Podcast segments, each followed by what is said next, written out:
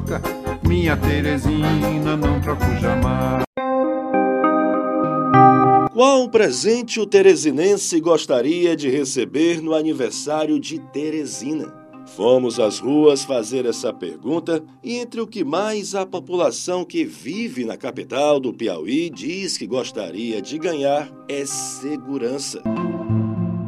Dados do Anuário de Segurança Pública, divulgado em julho deste ano, revela que Teresina é a quarta capital no ranking de mortes violentas no país. E a ONG mexicana Conselho Cidadão para a Segurança Pública e Justiça Penal aponta Teresina no ranking das 50 cidades mais violentas do mundo. O técnico de enfermagem Cláudio Santana traduz em suas palavras o sentimento de insegurança que vive o teresinense.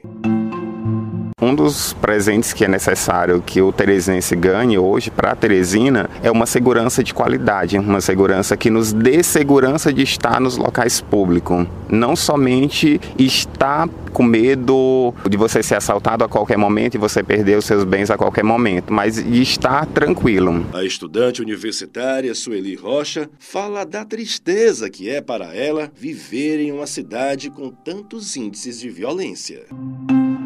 E, é, a expectativa era de um governo mais comprometido, realmente melhorar a segurança pública. Infelizmente, né, saíram dados recentes que mostram que é, Teresina está entre as 10 cidades mais violentas do mundo, mais violentas até que São Paulo e Rio de Janeiro aqui no Brasil, né? Então é um dado alarmante, a gente fica muito triste. Para o especialista em segurança pública Marcondes Brito, o fenômeno do aumento da violência em Teresina se deve principalmente à enorme desigualdade social da capital do Piauí.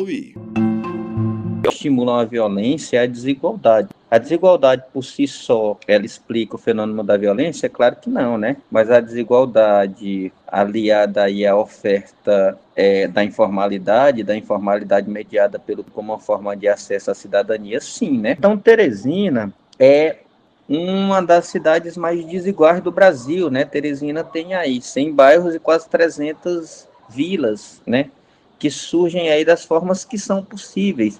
São espaços que começam a surgir aí de ocupações urbanas, sem água, sem luz, sem assistência, e o poder público demora a chegar lá. Então, um conjunto de legalidades passa a pautar a organização dessas, dessas ruas. E nesses espaços de pobreza também passa a ser é, espaços da proliferação e organização de grupos, seja para defender a comunidade, que antes a gente chamava de gangues, né, ou para ocupar e venda de, de, drogas como os pequenos grupos faccionais. Sobre o avanço de facções criminosas em Teresina, o especialista em segurança pública Marcondes Brito diz que isso se deve à falta de um combate efetivo do poder público. Se o poder público demora a chegar, é lógico outros grupos vão chegar, né? Teresina é uma cidade que há mais de 40 anos tem problemas com gangues, e isso nunca demandou do poder público uma responsabilidade de tentar olhar para isso e resolver, né? Teresina teve gangues criados até de jovens da classe média, né? Pasmem, como a antiga turma do Melecão.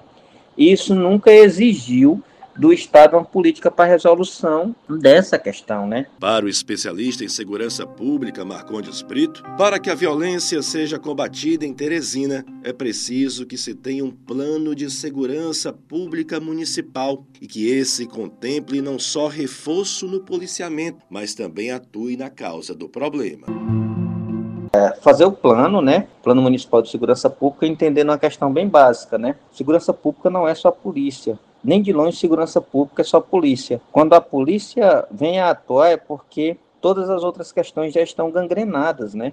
E a, a segurança, é, a, a, gangrena, ela só vai estar tá atuando nas consequências. O que policiamento faz é apagar fogo, é trabalhar com consequências. Quanto mais você usa o policiamento, mais você define que um conjunto de outras atividades é, faliram ou você nem chegou a usar. Então, é necessário a atuar nas causas da violência. A ONG mexicana Seguridade, Justiça e Paz coloca Teresina na posição 48 entre as cidades mais perigosas do mundo. Rodrigo Carvalho para a ANN, Agência Nordestina de Notícias.